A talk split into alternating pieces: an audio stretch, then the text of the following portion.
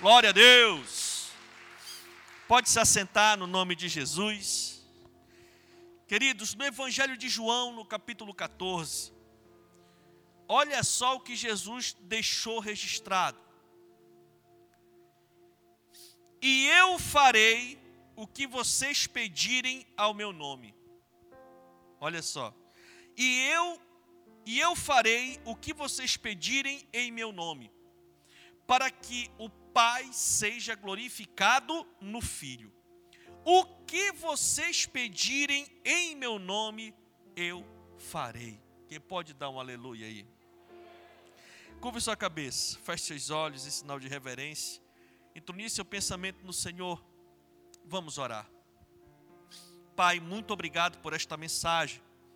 Eu creio, meu Deus, que o Senhor irá ministrar em nossas vidas de uma forma tão especial hoje.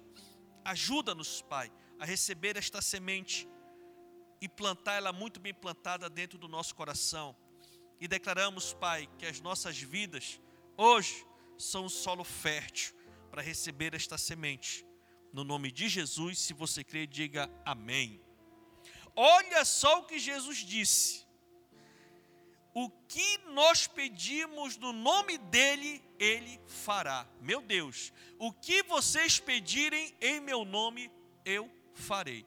Gente, essa é uma promessa poderosíssima. É por isso que quando nós estamos clamando, estamos orando, nós clamamos pelo nome de Jesus. Amém, queridos? É por isso que nós clamamos pelo nome de Jesus, porque ele disse: O que vocês pedirem em meu nome, eu farei. Amém ou não amém? Então é por isso que nós colocamos o nome de Jesus nas nossas orações, nas nossas petições, nas nossas adorações, nos nossos louvores. Tudo aquilo que fizemos é realmente para Jesus, por Jesus. Então, nós precisamos ter esse entendimento, e é por conta do nome de Jesus que nós recebemos os milagres, as orientações, as provisões, o livramento, a vida eterna, intimidade, dons e poder da parte de Deus. Deus se manifesta hoje através do nome de Jesus. E com certeza, se eu for conversar com você, pelo menos uma vez, você vai me falar de algo que aconteceu na sua vida, porque você pediu no nome de Jesus. Então, ele diz que aquilo que nós é, pedirmos no nome dele, ele fará. Mas também tem uma questão aqui. Por quê? Que algumas vezes, mesmo usando o nome de Jesus, a bênção não chega. Pelo menos uma vez, você já clamou, ou pediu, ou fez alguma coisa no nome de Jesus e não aconteceu. Porque eu já fui várias vezes. E já aconteceu, deu, né, orar, ou clamar, ou pedir, né, invocar o nome de Jesus e o negócio não acontecer. Né?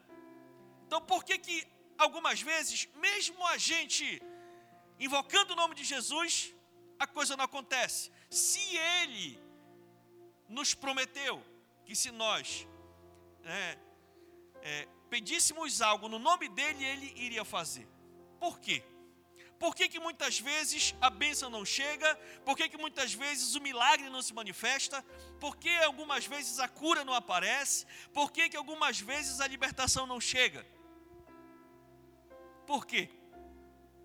O fato é, com certeza, você que é um cristão genuíno, pelo menos uma vez já pediu algo em nome de Jesus, mas não aconteceu. E você se pergunta: por que a minha bênção não chega? E esse é o tema da nossa mensagem de hoje. Por que a minha bênção não chega? Por que eu não recebo a minha bênção? Por que, que eu não recebo o agir de Deus em cima do meu clamor? De repente esteja falando aqui com alguém que esteja passando por algum momento difícil, ou está perseverando, perseverando sobre algo, lutando sobre algo, alguma promessa que Deus prometeu, e os anos já se passaram e as coisas ainda não aconteceram. De repente a gente está falando com você que está nos acompanhando pelo site, na internet, está passando por um momento difícil, talvez anos, mas a bênção ainda não chegou. E de repente a gente se pergunta, né, meus irmãos, por quê? Por que, que ainda não aconteceu?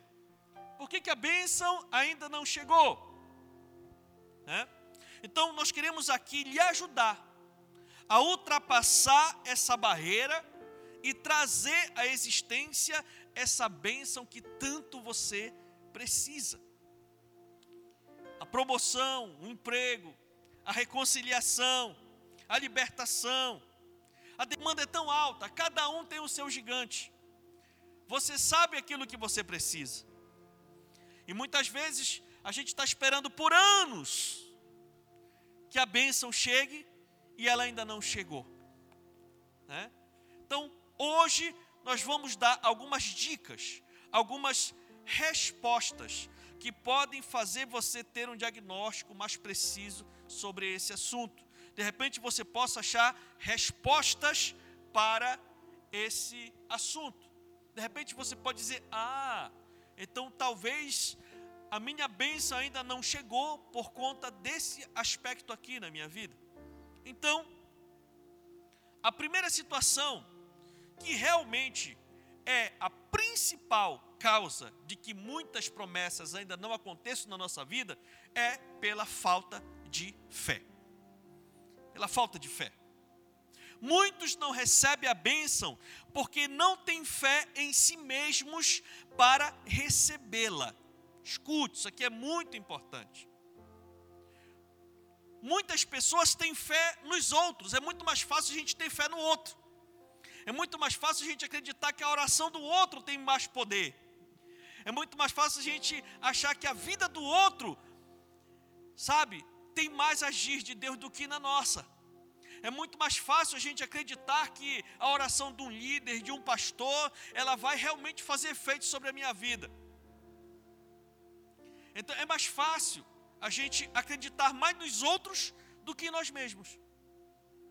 Só que a gente tem que entender uma coisa: pela palavra de Deus, pode parecer até meio sem sentido, mas a fé que opera milagres na nossa vida tem que estar dentro de nós tem que estar dentro de nós. É nós que temos que ter a fé suficiente para a bênção chegar. Tem muita gente acreditando na fé do outro. Você está me entendendo? Amém ou não amém? Mas nós temos que entender que a fé tem que estar dentro de nós. Ou a gente não tem fé, ou a gente tem uma fé bíblica, mas que não é suficiente para receber o milagre. Como é isso, pastor?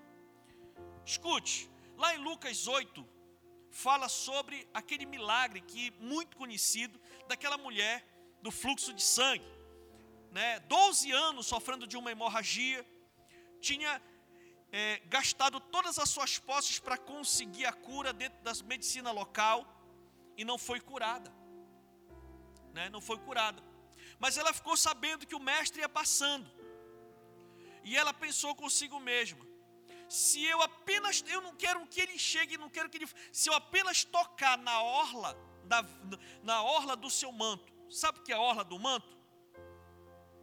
Sabe o que é a orla do manto? O manto dele era aquele capuz que ele estava por cima da, da vestimenta dele, e a orla é aqui embaixo. A orla é isso.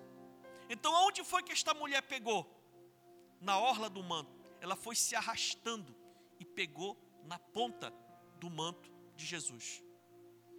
E foi curada.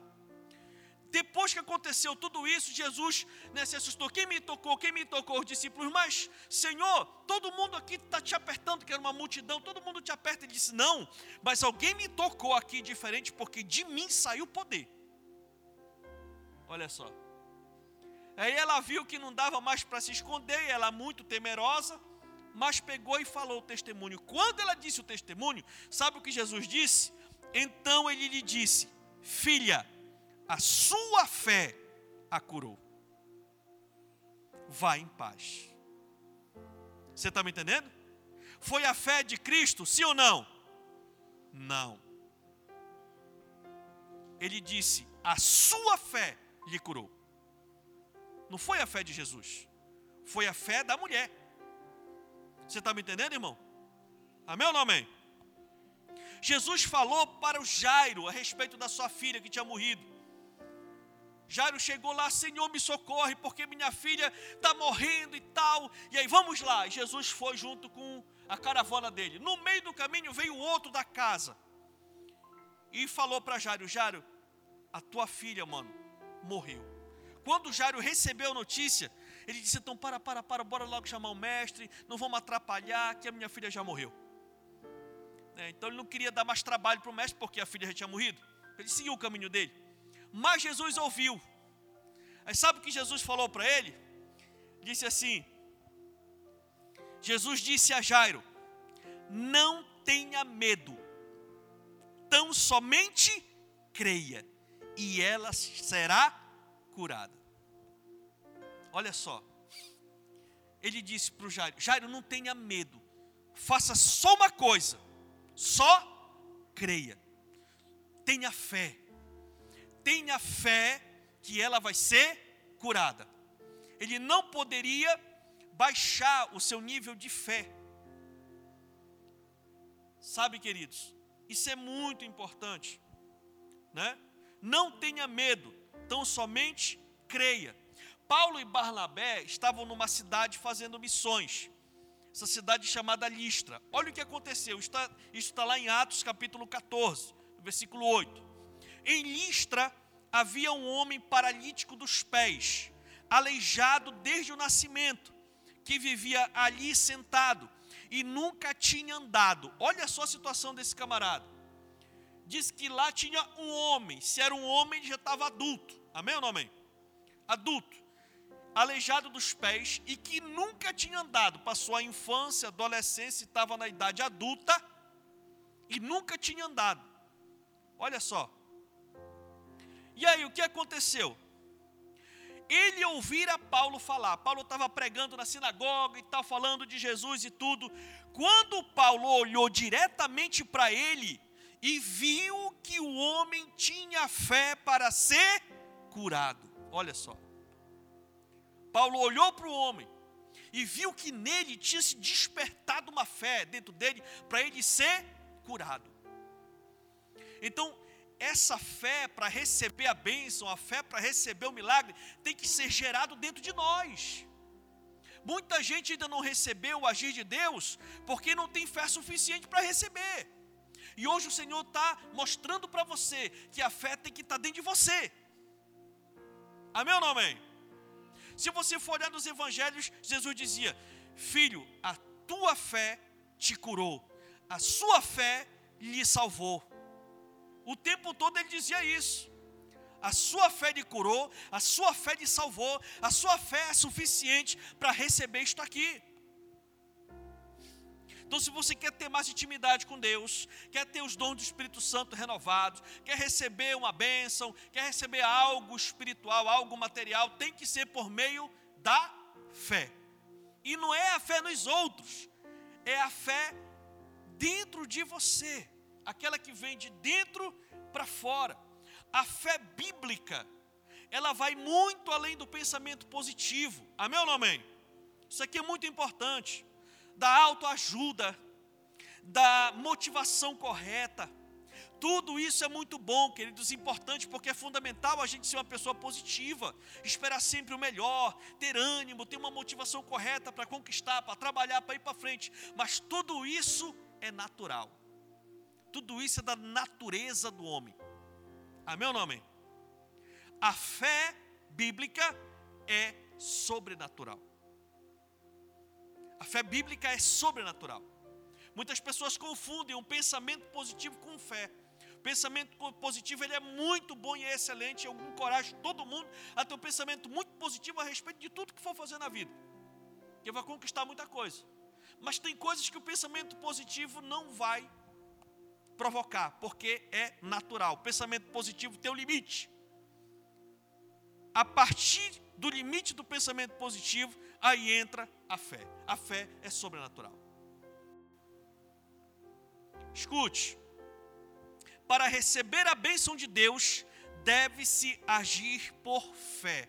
Hebreus 11:1 diz o seguinte: A fé é a certeza daquilo que esperamos. Olha só, a fé é a certeza daquilo que a gente ainda está esperando. Ainda não aconteceu, ainda não apareceu, nós ainda não estamos vendo, mas nós cremos. Cremos e nada abala a nossa crença de acreditar e de esperar sobre aquilo que nós estamos esperando. Agir por fé é justamente isso. Fé é a certeza daquilo que esperamos e a prova das coisas que não vemos. Não vemos. Então você nunca vai ver para depois crer. Se você vê para depois crer, isso não é fé. Quem anda por fé tem que crer primeiro, para depois receber, para depois ver. É como se você desse primeiro passo, acreditando que Deus, depois de você dar o passo, é que Ele vai colocar o chão. Olha o quanto que é difícil, diz aí. Mas isso é agir por fé. Sabe, irmãos? O interessante é que Tiago, capítulo 1, no versículo 5 em diante, diz assim: Se algum de vocês tem falta de sabedoria, isso ele está falando a respeito de sabedoria.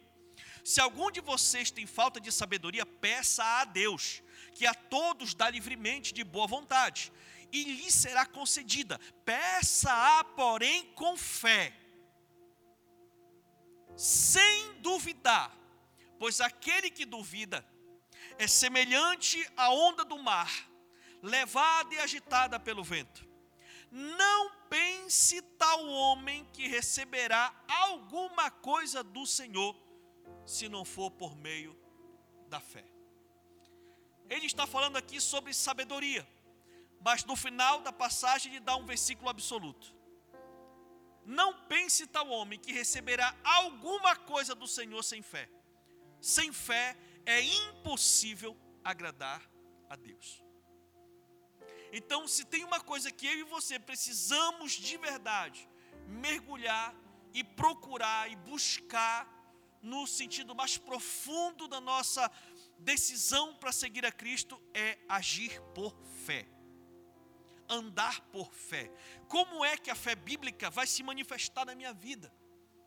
Como é que eu devo proceder para que eu creia realmente de uma forma que nada venha abalar a minha vida com relação às promessas de Deus? Porque tem pessoas que estão com uma fé tão grande, mas na hora que acontece algo, a fé desmorona e ela desiste de tudo. Então não era fé. Amém?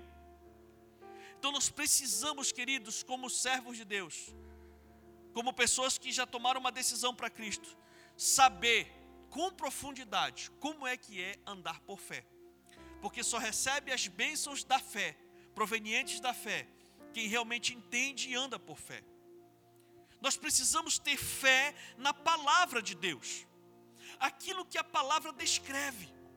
Por exemplo, se Jesus falou que aquilo que eu pedi ele vai fazer, então eu tenho que crer Amém ou não amém? Tenho que crer, independentemente de. Eu tenho que crer, tenho que aprender a crer por fé. Que na hora que eu orar, na hora que eu pedir, na hora que eu colocar diante do Senhor as minhas causas, Ele vai fazer. Ele vai fazer. Eu tenho que crer na palavra de Deus. Os irmãos sabem, uns meses atrás, perdão, umas semanas atrás, nós passamos por uma crise intensa. Toda a minha família Alenquer pegou Covid minha mãe, meu padrasto, minha irmã, meu sobrinho, meus dois meninos aqui também óbitos também contraíram Covid, tudo ao mesmo tempo. E a gente ficou numa situação bem difícil de todo esse meu pessoal e a minha mãe despontou e a doença ia levar a minha mãe. Quando ela já estava no quarto dia para o quinto dia em coma, num domingo, eu orei ao Senhor.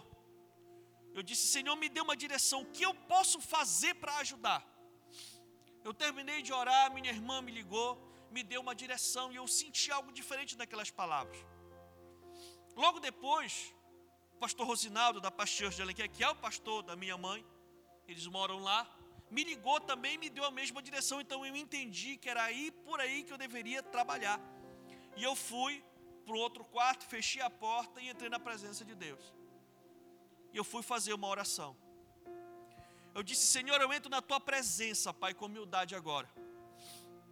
O Senhor sabe que eu sou um descendente direto da minha mãe. O mesmo sangue que corre na minha veia, corre na veia dela. E por isso eu entro na tua presença agora, Senhor, com humildade, mas eu entro para lhe lembrar. Senhor, se lembre que a tua palavra diz que quando a gente honra pai e mãe, nós temos vida longa nesta terra. E o Senhor sabe, eu falei, o Senhor sabe, e eu sou testemunha do quanto que a minha mãe honrou a minha avó nos seus últimos 15 anos de vida. O Senhor sabe. E o Senhor sabe que eu sou testemunha. E eu entro agora na tua presença como testemunho. Senhor, a, o Senhor levou a minha avó com 84 anos. A minha mãe tem 66 anos e o Senhor sabe que a minha mãe tem muito vigor. Trabalha normalmente, anda, resolve as coisas normal. No mínimo, ela vai viver mais ainda 10 anos para a gente começar a pensar em ter alguém para começar a cuidar deles. Eu disse, Senhor, minha avó, o Senhor levou com 84, a minha mãe está com 66. O Senhor não está batendo a tua palavra. E quando eu for pregar, como é que vai ser? Portanto, meu Senhor, eu creio na tua palavra e eu te peço, no nome de Jesus, cura minha mãe. Dê mais anos de vida para minha mãe. Aumenta os anos de vida da minha mãe. Minha mãe é uma mulher de Deus, é discipuladora, cuida de muita gente e tal. E eu fui colocando isso na presença do Senhor. Eu disse, Senhor, eu me aproprio desta palavra. E pela fé eu já começo a te agradecer pela recuperação da minha mãe. Sabe o que estava acontecendo nesse exato momento? A saturação da minha mãe estava em 68. Uma das pessoas que estavam ao redor dela no apartamento da equipe disse assim: vá lá na administração e peça para fazer logo a declaração de óbito. E eu estava lá, orando e clamando. Isso eu fui saber depois, né? Já conversando com ela. E nós oramos, depois que eu terminei de orar, eu peguei o telefone e liguei para lá. Irmã, pastor, está aqui, está uma revolução aqui, irmã Leila está em coma e tal, estão virando de bruxo, está saindo muita coisa, tudo mais e tal. Eu disse, tá, mas pegue o telefone e coloque perto do ouvido dela. Mas não coloque perto do ouvido dela. Ela colocou e eu orei. A mesma oração. Orei. Eu disse, Senhor, Senhor, eu te agradeço pela saúde da minha mãe. Te agradeço pela cura da minha mãe. E aí desliguei o telefone. Quando isso foi umas três e meia para quatro da tarde, quando foi seis da tarde, 18 horas, a irmã me mandou uma mensagem. Pastor, a saturação da irmã Leila está em 84. Depois de mais uma hora, pastor, a saturação da irmã Leila está em 90. Aí ela acordou. E dali para frente, dia após dia, dia após dia, o Senhor foi curando a minha mãe. Curando a minha mãe. E hoje ela está em casa, se recuperando daquilo que o Senhor fez na vida dela. Sabe o que é isso, irmãos? Agir por fé não por aquilo que os olhos veem. Nos apropriarmos da palavra, ter fé na palavra e entrar na presença do Senhor. Agir por fé. Porque eu sabia, que eu conversava com ela antes, até por mensagem, eu sabia que ela tinha fé para ser curada. Em momento algum ela dizia: não vai dar certo. Ela dizia: vai dar certo. Eu vou ficar boa, meu filho. Eu vou ficar boa, meu filho. Todo mundo, ela dizia lá para dentro, lá do hospital: eu vou ficar boa. O médico dela quando eu estava lá, foi lá em casa que a gente começou a conversar.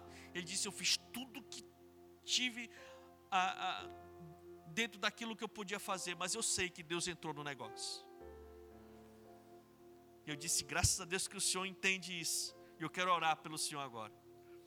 Chamei ele, orei por aquele médico. Eu disse: Senhor, usa este homem com um poder sobrenatural para salvar o povo. Abre o entendimento dele ele crê que o Senhor é poderoso para agir e para ajudá-lo. Então ajuda, Senhor. Aquele médico se emocionou muito. Começamos uma amizade ali. Sabe, queridos? Isso é viver por fé. Por fé. Então, quero dizer para os amados que nós precisamos entender a fé bíblica e andar, agir pela fé bíblica, para a gente poder receber aquilo que Deus tem para nós. O interessante que teve aquele pai daquele filho epilético, né?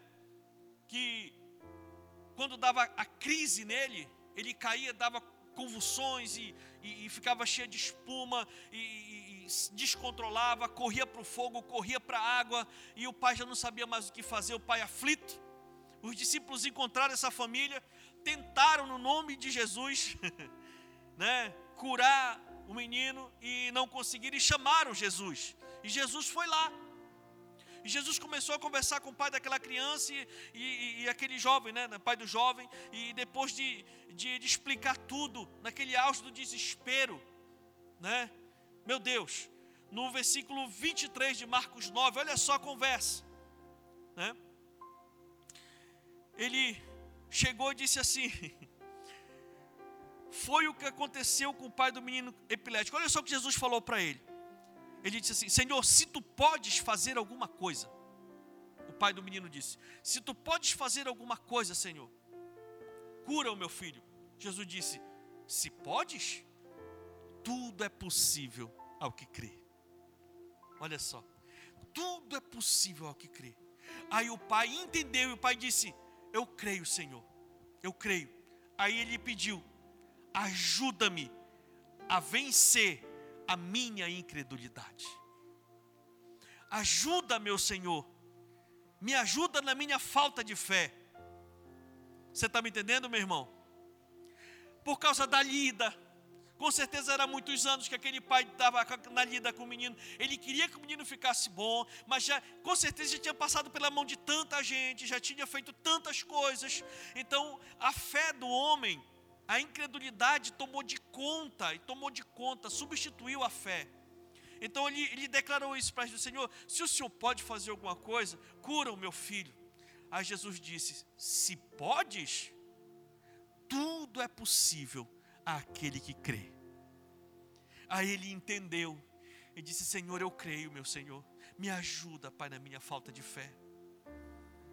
Então eu quero dizer para você hoje, se de repente por causa das lidas, por causa das lutas, por causa das, do tempo que está esperando a cura chegar, está esperando converter, está esperando a bênção chegar, passar no concurso, ganhar aquela promoção, tá, sabe, o negócio não está empacando como deve, né? É, e de repente a gente está sendo vencido pela incredulidade. Eu quero lhe dizer que hoje, se você crê, Jesus vai estar vindo para estar dando um renovo na sua fé.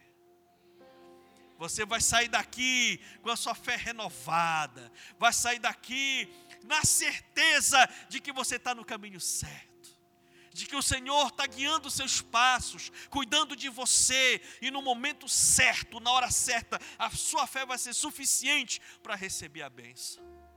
Amém ou não amém? Sabe, então creia, meu irmão, Jesus está vindo hoje em seu auxílio, renovando o dom da fé em sua vida. Aleluia, aleluia. Esse é o primeiro ponto, porque que muita gente não recebe sua bênção. Segundo, a segunda resposta do porquê que a bênção de muita gente não chega, irmão, é a falta de perdão. A falta de perdão. A segunda coisa que impede as pessoas de receberem a sua bênção é ter uma alma presa pela ofensa. Nesse caso, a pessoa tem fé para ser curada, tem fé para receber a bênção, crê de verdade. E por que, que a bênção não chega? De repente, está com um relacionamento quebrado com alguém. Escute, tanto quem ofende quanto quem é ofendido está debaixo desse jugo. Não é só para quem ofende, é para quem recebeu a ofensa também. Muita gente não está recebendo a bênção, queridos, porque está com a alma presa pela ofensa, presa pela mágoa, presa pelo ressentimento, pelos traumas da vida. Coisas terríveis, tragédias terríveis têm acontecido com as pessoas. É bem verdade. Mas nós, como servos do Senhor, precisamos entender que se quisermos experimentar o melhor de Deus nas nossas vidas, precisamos fazer o que tiver ao nosso alcance. E se não dá para a gente conseguir, a gente tem que buscar no Senhor força, mas a nossa alma tem que estar livre dessa armadilha da ofensa. Isso é uma questão de sobrevivência, irmãos. Jesus disse que nós devemos amar o próximo como a nós mesmos. Amém ou não amém? E quem ama, perdoa. A Bíblia diz que Jesus nos amou primeiro. A base do reino de Deus é o perdão. O reino de Deus começou através de Cristo, porque Deus perdoou através de Jesus os nossos pecados. Foi um perdão geral que Deus deu por um escrito de dívida espiritual que nós não teríamos como pagar. Então, o reino de Deus começou por um projeto de perdão do Pai perdoar o ser humano através do seu filho. É por isso que o pai e o filho exigem que nós vivamos livres da ofensa. Livres da ofensa. Tem pessoas que recebem uma ofensa e elas não se libertam dessa ofensa. Outras pessoas ofendem e não têm humildade para voltar lá e reconhecerem que erraram e pedirem perdão. Irmãos, isso vai muito além. O ato de pedir perdão e o ato de perdoar vai muito além do comportamento humano. Isso é um princípio espiritual elementar para quem quer ter uma vida de sucesso. Para quem quer receber as bênçãos de Deus. Sabe, irmãos? O Pai Celestial nos perdoou. Lá em Mateus 6, a partir do versículo 12, fala da oração do Pai Nosso. E lá neste versículo diz: Pai, perdoa as minhas dívidas, assim como eu tenho perdoado os meus devedores. Em outras versões diz: Pai, perdoa as minhas ofensas, assim como eu tenho perdoado aquele que me tem ofendido. Ou seja, Deus só vai me perdoar na mesma proporção que eu perdoar aquele que me ofende. Aí tem muitas pessoas que querem o perdão de Deus, que querem as bênçãos de Deus, mas está com ódio guardado dentro do coração por alguém. Ah, pastor, mas o senhor sabe, o senhor não sabe o que ele fez por mim. Pois é, mas o que nós fizemos para Deus? O que a gente já fez contra Deus? E do que ele já nos perdoou? Sabe, irmãos, nós precisamos entender que isto é realmente fundamental.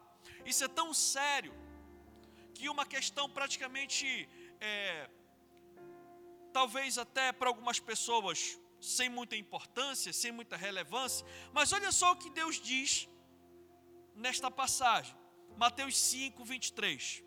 Portanto, se você estiver apresentando sua oferta do, no altar e ali se lembrar de que seu irmão tem algo contra você, deixe sua oferta ali, diante do altar, e vá primeiro reconciliar-se com seu irmão, depois volte e apresente a sua oferta. Meu Deus! Então existem ofertas que eu posso ofertar e Deus não recebe? Sim a igreja local recebe, mas o princípio da oferta, para desencadear o princípio espiritual, não chegou até lá. Por conta da alma que está presa pela ofensa. Isso faz até a gente refletir mais sobre como a gente vem para a igreja para ofertar. De repente está aí a coisa, né? A gente né, procura ser fiel nas contribuições, porque acreditamos nas promessas de Deus e tarará e tarará, e a bênção não chega, de repente, porque a gente vem para a igreja intrigado, o marido vem magoado com a mulher, a mulher com o marido, os filhos e aquela confusão. Aí de repente deita uma oferta no altar e está, sabe, é, é, ofendido, ou então ofendeu alguém dentro do trabalho, na escola, está com a alma presa pelo ressentimento. Então é muito importante, irmãos, a gente ter esse entendimento, sabe?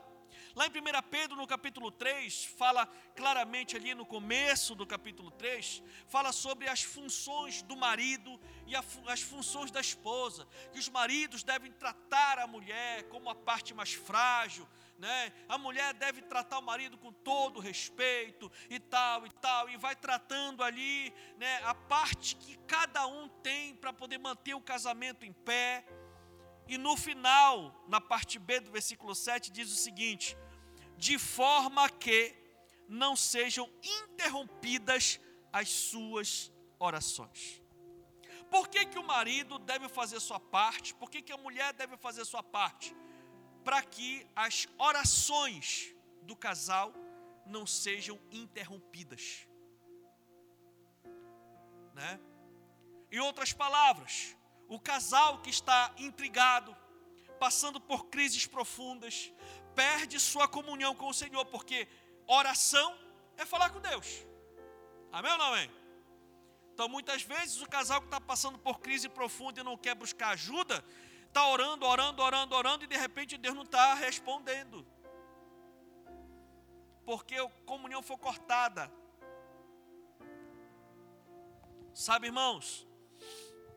E por isso, com a comunhão cortada, rompida, o casal não recebe mais as orientações, não recebe mais a provisão, os milagres que precisam receber de Deus para ser um casal vitorioso no Senhor.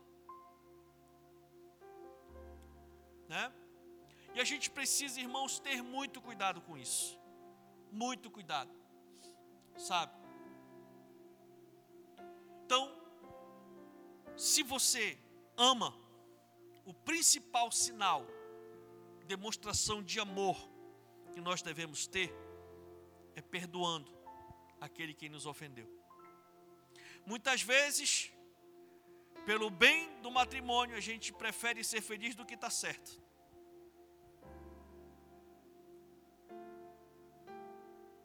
Às vezes, para que o matrimônio possa realmente se manter de pé, nós precisamos entender que a prova mais profunda de que nós amamos alguém é quando nós temos a habilidade de perdoar essa pessoa. De perdoar essa pessoa de coração. Ontem, os meninos vieram para cá para o Difflin Night, né? Parabéns para os jovens, a programação está muito top. Meus meninos vieram para cá fazer um discipulado. E eu voltei com a minha gata, só eu e ela no carro, numa volta. Sábado à noite, um rolé. Aí eu fui dando uma volta, e de repente eu me lembrei, disse, meu bem, daqui a um pouquinho de tempo a gente vai fazer 20 anos de casado, amor. Pois é, meu bem. Eu disse assim, eu olhei para ela e disse assim, eu sou muito grato a Deus por Ele ter me dado o privilégio de eu saber o que, que é o amor. Ela olhou para mim, disse, como assim? Eu não estou entendendo. Eu disse, quando eu chegar no céu, eu vou chegar diante do meu Pai e vou dizer, Senhor, muito obrigado pelo privilégio que o Senhor me deu de eu poder ter amado alguém no, no sentido mais profundo da palavra. Porque amor, de verdade, é fé, o amor é perseverança, o amor é perdão, o amor é cuidado. Quem entende isso, não vai abandonar o seu casamento por qualquer coisa, não vai adulterar por qualquer coisa, por qualquer paixão, por qualquer atração, não vai pôr em risco a oportunidade que nós temos de entender o que realmente é o amor. Amor é renúncia. Você tem que entender que é renúncia. Se você ama de verdade, você vai renunciar até sua própria carne. Tem homens que casam com as mulheres, com a sua esposa. E aí fica olhando para as outras e começa a dizer: rapaz, e se eu tivesse casado com aquela? E com aquela? E com aquela? E com aquela? Como é que seria? Pois é. Podem ter muitas mulheres mais bonitas, podem ter muitos homens mais bonitos que o seu, pode ter muitas mulheres e muitos homens até melhores que o seu, mas o problema é que não é seu, você escolheu essa pessoa. Não sei se alguém dentre nós aqui casou com uma faca no pescoço, uma peixeira, uma coisa. Vai casar agora, cabra. Né? Não sei, de repente, pô. né? Mas a grande maioria casou porque decidiu casar. E tem uns que né, botou o pé. O papai e a mamãe, olha a menina, no... pois é, mano. Então, então, queridos, quando a gente entende o sentido mais profundo do que, que é amor, a gente sofre menos. Acalma a alma e começa a experimentar o outro lado do que, que é amar com profundidade. E aí, nós vamos aprender a perseverar, aprender a ter fé, tem pessoas que por causa de uma área, pastor, ele é um excelente homem, é honesto, é um homem de Deus, é íntegro, é isso, é um bom pai, é assim assado. Mas isso aqui, pastor, é terrível. E por causa só dessa área, a pessoa abandona o outro com tudo que ela tem de bom.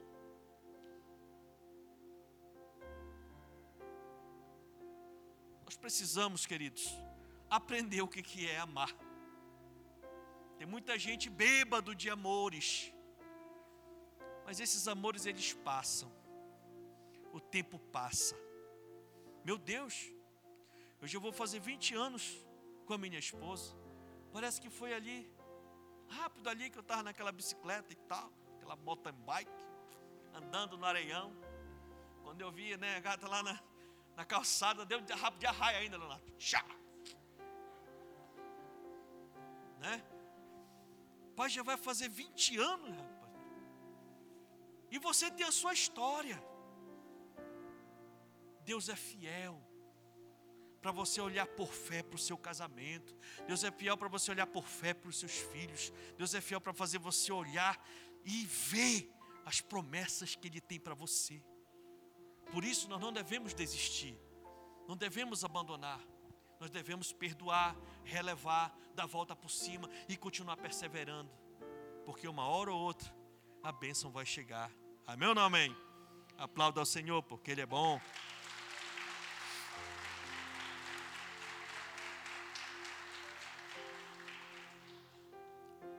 Terceira e última situação. Por que, que eu não recebo a minha bênção, pastor? Primeiro, falta de fé. Segundo, falta de perdão. Terceiro e último, falta da honra. Muitas pessoas não recebem as bênçãos de Deus porque não honram, não recebem a bênção por não se darem conta do quão crucial é este princípio para que possam desfrutar das promessas de Deus. Falta de honra a quem, pastor? Falta de honra a Deus. Muitas pessoas que são servos de Deus, filhos de Deus, mas são ingratos. O fato é que existem muitos filhos de Deus que são ingratos a Ele. Lá em 1 Timóteo 1,17 diz: Ao Rei eterno, o Deus único, imortal e invisível, sejam honra e glória para todo sempre. Amém. Se tem alguém que é digno de toda honra, de toda glória, de todo poder e toda gratidão, esse é o nosso Deus, o nosso Pai Celestial. Sabe, irmãos? Provérbios 3,9 diz: Honre o Senhor com todos os seus recursos e com os primeiros frutos de todas as suas plantações. E os seus celeiros ficarão plenamente cheios, e os seus barris transbordarão de vinhos. Olha só, irmãos, existem aqueles filhos que entendem que Deus, por ser seu pai, tem a obrigação de fazer todas as suas vontades e realizar todos os seus desejos.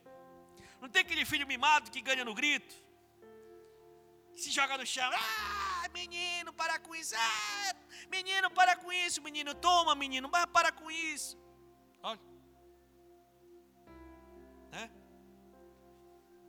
Aí tem criança que é assim, cresce e fica desse jeito com Deus. Não, o Senhor vai ter que me dar, senão eu vou desviar. Senhor, não, o Senhor vai ter que fazer, senão eu vou sair da igreja. Não, o Senhor vai ter que me dar, o Senhor vai ter que fazer. O Senhor, não. E tem um relacionamento um pouco ingrato, sabe? Se não fizer, eu vou desviar, eu vou deixar a igreja, eu vou largar a família, eu vou, né, eu vou. Tá. Pois é. Tem esses filhos ingratos. Outros pedem tanto ao Senhor uma bênção, como um emprego, né? Tem gente que vem e pede, clama e tal, e tudo, Senhor, e é jejum, e é oração, e vai para cá, e vai para ali e tal, pede emprego, pede, pede. Tem uns que entram e pedem uma família, Senhor, me dá aquele varão e tal, me dá aquela varoa, Senhor, e tal, se tu me deres, e rapaz, e é jejum, e é oração, e é monte, e, é, e tal, e tanta coisa, pedindo, pedindo, pedindo, pedindo, né? Uma promoção, um cargo, uma função, e trabalha em cima disso, uma empresa, algo, e pede tanto, e de repente acontece aparece. Deus abençoa. E aí, depois que a bênção chega, meu irmão, muitos simplesmente somem. Porque já receberam a bênção. Queriam estar com o Pai só para receber aquilo que o Pai tinha para dar. Depois que pega, vai embora. Já recebi, Outros recebem, não vão embora, mas também mudam. Pessoas que às vezes tinham um padrão de vida bem mais razoável, e aí eram tão, sabe, participativos, andavam né, nas programações com os irmãos, e visitavam, andava com os irmãos e tudo. Aí de repente Deus abençoa. Aí Deus abençoou. Não, agora não, pastor. Aquele tempo era um tempo onde eu não estou não estava no extrato social que eu estou agora. Agora eu estou num outro patamar. Agora o meu rol de amizade são outras pessoas. Não, naquele tempo foi muito bom, muito gostoso. Mas agora eu estou numa outra realidade. O nome disso é ingratidão. Ingratidão. Ingratidão a Deus. Irmãos, se o que nós temos, o que nós somos, o que nós temos, o que ainda nós iremos ter e ser, é porque vem dele. É ele. É ele que nos abençoa. Sabe, irmãos? Muitos também estão confiando demais na sua própria capacidade, no seu próprio talento, e a palavra do Senhor nos diz lá em Tiago 4, versículos 6 e 7: Mas Ele nos concede graça maior. Por isso diz a Escritura: Deus se opõe aos orgulhosos, mas concede graça, concede bênçãos aos humildes. Portanto, submetam-se a Deus, resistam ao diabo e ele fugirá de vocês. Olha só, e o interessante é que ele está falando aqui para a gente resistir ao diabo no sentido de sermos soberbos, prepotentes, orgulhosos. Muita gente não recebe a plenitude daquilo que é para ser, porque Deus resiste. Deus resiste a quem tem um coração orgulhoso, um coração prepotente, um coração que quer chegar chegando e tal. Provérbios 8, 17 diz o seguinte: Eu amo os que me amam, e quem me procura me encontra. Olha só. Comigo estão riquezas e honra, prosperidade e justiça duradouras. Meu fruto é melhor do que o ouro, do que o ouro puro. O que ofereço é superior à prata escolhida. Ando pelo caminho da retidão, pelas veredas da justiça, concedendo riqueza aos que me amam e enchendo os seus tesouros. Meu Deus. Deus resiste ao coração orgulhoso, soberbo, mas dá graças, abençoa o coração humilde, um coração pronto para ser ensinável e reconhecer que tudo vem de Deus. Deus está pronto para abençoar aquele que abre mão do seu ego e deixar Deus trabalhar. Sabe, irmãos, vamos honrar mais a Deus. É por isso que nós clamamos ao Senhor, meus amados, vamos congregar, vamos participar, vamos estar na presença de Deus, vamos estar junto ao Senhor, vamos procurar honrar ao Senhor, irmãos, servir ao Senhor. O reino de Deus é tomado pelo esforço, e aqueles que se esforçam se apoderam dele, e trabalhamos e trabalhamos, que é para você não perder, justamente, e não acostumar-se a ficar no estilo de vida carnal, no sentido de não buscar o Senhor. Sabe? Agora, muitos não recebem a bênção porque não honram a Deus. Outros honram a Deus. Procuram ser fiéis ao Senhor. Procuram ser fiéis à sua igreja, aos seus ministérios, às suas funções. Mas não recebem a bênção porque não honram os seus pais. É, seus pais terrenos. Efésios 6, de um em diante, diz assim: Filhos, Obedeçam a seus pais no Senhor, pois isto é justo. Honra o teu pai e a tua mãe. Este é o primeiro mandamento com promessa, para que tudo te corra bem e tenhas longa vida sobre a terra. Olha só a promessa: para que tudo te corra bem. Olha aí a promessa: e sejas de longa vida sobre a terra. Muitos não têm tido vitória porque não priorizam seu relacionamento com seus pais. E isso engloba tanto aqueles que estão debaixo da tutela, que ainda moram e são sustentados pelos pais, quanto aqueles que não. Os filhos que ainda estão sob a tutela dos pais não recebem as bênçãos do Senhor, muitas vezes por estarem distantes. Estão dentro de casa, mas estão distantes. Muitos não recebem as bênçãos por serem desobedientes. Muitos não recebem as bênçãos por serem rebeldes, como diz o camarada da beirada. Estão com rebeldia, com desobediência, com mentira, com engano, enganando o pai, enganando a mãe, diz que vai para um canto, vai para outro pai, a mãe manda fazer alguma coisa, tal, e pede tudo, deixa lá responsabilidades, o menino faz do jeito que quer, da hora que quer, da forma que quer. E depois quer receber as bênçãos de Deus, como? Se Deus é pai. Queridos, muitos jovens não avançam de série, repetindo, repetindo, repetindo, repetindo. Muitos jovens não passam no Enem. Muitos jovens vivem doentes não conseguem um estágio. Muitos jovens, quando entram em algum programa, alguma coisa, para receber e ser contemplado, é uma luta. E por que, que a bênção muitas vezes não chega? Porque o menino ou a menina realmente dá muito trabalho para o seu pai e para sua mãe. Isso é um fato. Porque a Bíblia é clara: para que tudo te corra bem.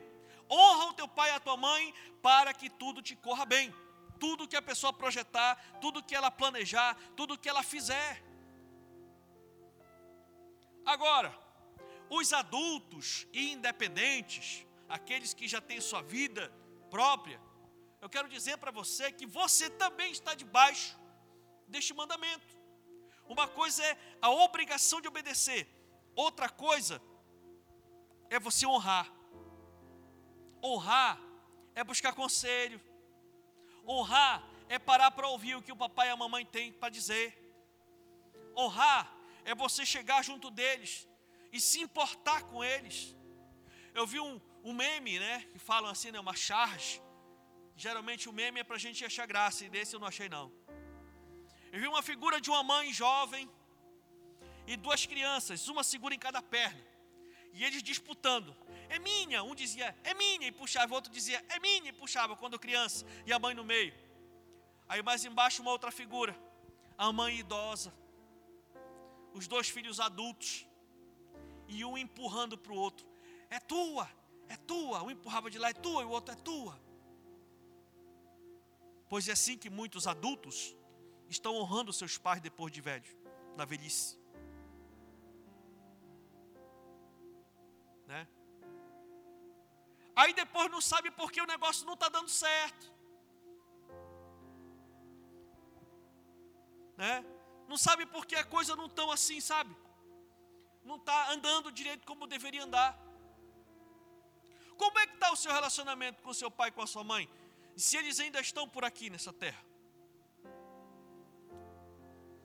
Sabe, queridos, muitos dizem: ah, não, mano, cuida lá, cuida, mana, cuida lá, porque eu não tenho mais paciência.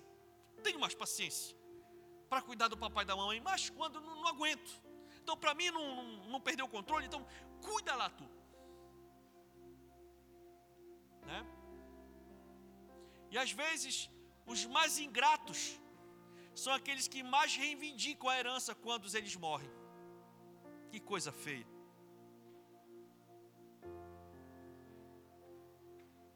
Eu acho que pior do que isso é só aquele que reivindica a herança quando o pai ainda está vivo, a mãe ainda está viva, quando, quando, como a questão do filho pródigo.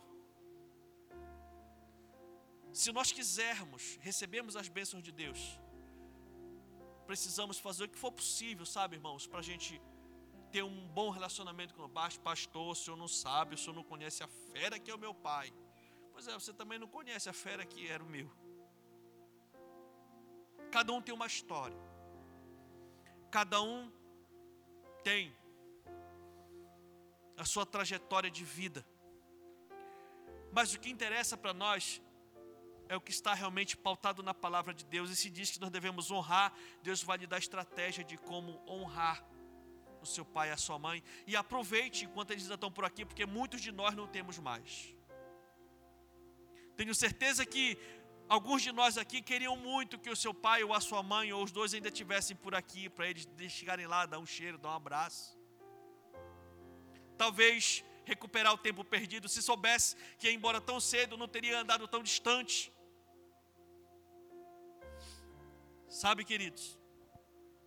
Então nós precisamos ter muito cuidado com o tipo de relacionamento que nós estamos tendo com nossos pais terrenos. De repente, deve ser por isso que a doença não larga, que o carro ou a moto só vive quebrando. Os empréstimos e mais empréstimos do banco que consomem um horror de juros no CDC, ou então no emergencial, ou no cheque especial. Né? Que os próprios filhos têm dado muitos problemas, deve ser. Deve ser também por, por conta disso que a casa nunca é terminada. Que planta muito e colhe pouco, cria e não vê resultado, e aí por diante. Muita gente não deve ter uma vida de sucesso porque não prioriza uma relação boa com seus pais. E você quer saber mais de uma coisa para terminar? Esse mandamento também vale para o relacionamento com os pais do cônjuge. Não, pastor, peraí. Para mim poder ter um bom relacionamento com meu pai e com a mamãe já é uma luta, agora eu vou ter que aprender a, a cuidar bem do sogro e da sogra? É, não, pastor, meu negócio é com o papai e com a mamãe. O sogro da sogra deixa lá. Pois é, então. Aí você já vai, quero lhe dizer que você não vai experimentar 100% daquilo que Deus tem reservado para você. Mas por quê, pastor? Sabe por quê? Porque o Senhor disse o seguinte: Deixará o homem o seu pai e a sua mãe e se unirá à sua esposa, e a partir dali os dois serão uma só. É isso aí. Quando você casa, quando você casa, automaticamente a bênção de tudo correr bem, de ter uma vida longa sobre a vida do seu cônjuge, passa para você. Porque agora vocês são um só. Deu para entender, queridos? Amém? Na hora que o seu sogro ou a sua sogra libera uma palavra de condenação, de fracasso, declara algo negativo sobre a vida ou sobre o casamento daquele casal, irmãos, isso tem um efeito muito forte. Muito forte. E é por isso que nós devamos, devemos estar buscando o tempo inteiro isso. Hebreus 12, 14 diz: Esforcem-se para viver em paz com todos e para serem santos. Sem santidade, ninguém verá o Senhor. Esforce-se para viver em paz com todos. Isso inclui o sogro e a sogra.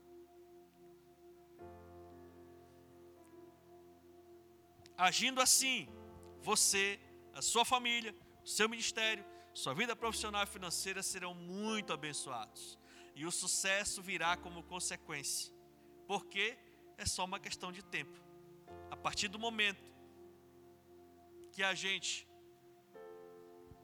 resolver essas questões, é só uma questão de tempo para a bênção se manifestar. Amém ou não amém? Fique de pé no nome de Jesus e aplauda ao Senhor, porque Ele é bom.